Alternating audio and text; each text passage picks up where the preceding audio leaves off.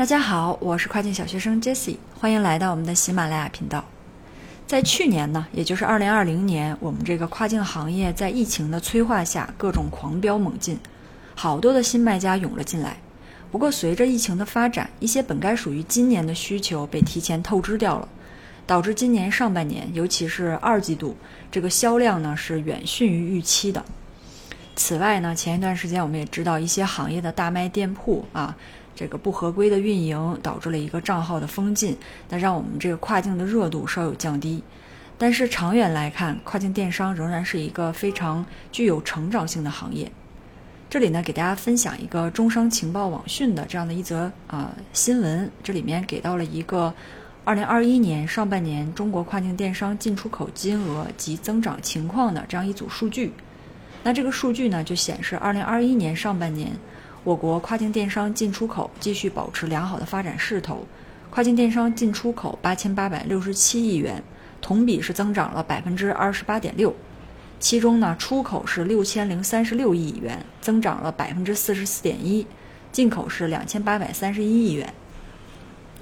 这里我也会把这个呃新闻的原文链接啊分享给大家。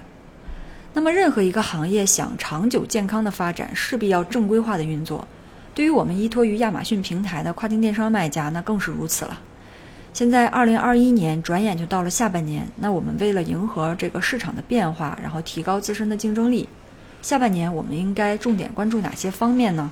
那今天呢就给大家总结了六个要点，希望也能帮助大家更好的运作我们下半年的这个亚马逊生意。第一个要点是要保持灵活性，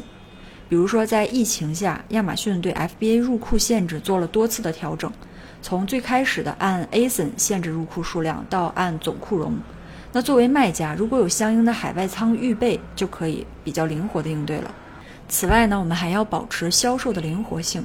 适时减少相对售出速度较慢产品的在库天数，拉升库容。从销售方法到库存管控都做好备案。那旺季呢，我们就有更多的灵活性了。第二个要点是涉猎高单价产品，我们卖家要摒弃价格战的这种思维啊，要创建高品质的产品，涉猎更高单价的这种产品，留出一定的利润空间来。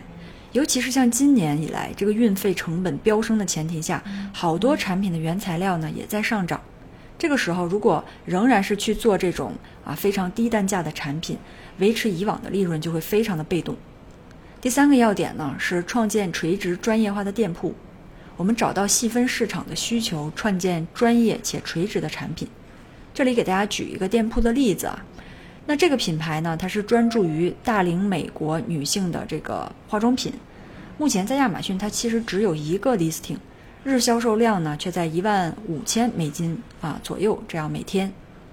当然，这个品牌在站外它本身就是一个比较大的品牌了，但是品牌的出身和利益就是要专注细分人群的细分市场需求，进而一步一步的去成长起来。那这里呢，也是希望我们中国卖家也可以打造一个这样的。专精特新的这样的一个店铺。第四个要点是啊，建议大家关注一下沃尔玛平台的这个成长性。沃尔玛在二零二零年是首次超越了易贝，成为了全美第二大的电商平台。沃尔玛呢，它也是依托于谷歌的合作啊，成长的非常的迅速。那在亚马逊的这个基础之上，如果你有好的产品，也可以试着加入沃尔玛。但是当然了，亚马逊仍然是在这个电商的市场份额里面啊占据着统治的地位的。这里呢也会给大家啊放一张这个数据上面的一个截图。第五要点呢是在竞争加剧的这种条件下啊，我们选品的方法也要有多样性。就如刚才所讲啊，平台涌入了很多的新卖家，那大家在选品阶段一定要有差异性，不能再用传统的方式去选品了。或者完全依靠啊这些选品软件的建议去找到产品，我们还是建议大家通过关键字选品，并且有一套可以验证关键字选品需求的方法。那我们基于关键字的选品方式，可以有效帮你避免选品的同质化问题。最后一个要点呢，就是提升广告投放还有优化的能力。平台呢不断的在压缩自然位的展示位置，如何具备有效的广告投放策略，那就显得越来越重要。具备更好的广告投放能力，可以获得更好的广告投入产出比。那最后呢，今年上半年整个行业的瓜不断啊，然后这种呃突发的事件呢也比较频繁，大家还是要稳住心态，准备迎接好我们的这个旺季的到来。好了，以上呢就是今天我们对二零二一年下半年啊，那我们亚马逊卖家的一些建议。如果你还有相关的问题，那也欢迎给我留言。感谢大家的收听，我们下期再见。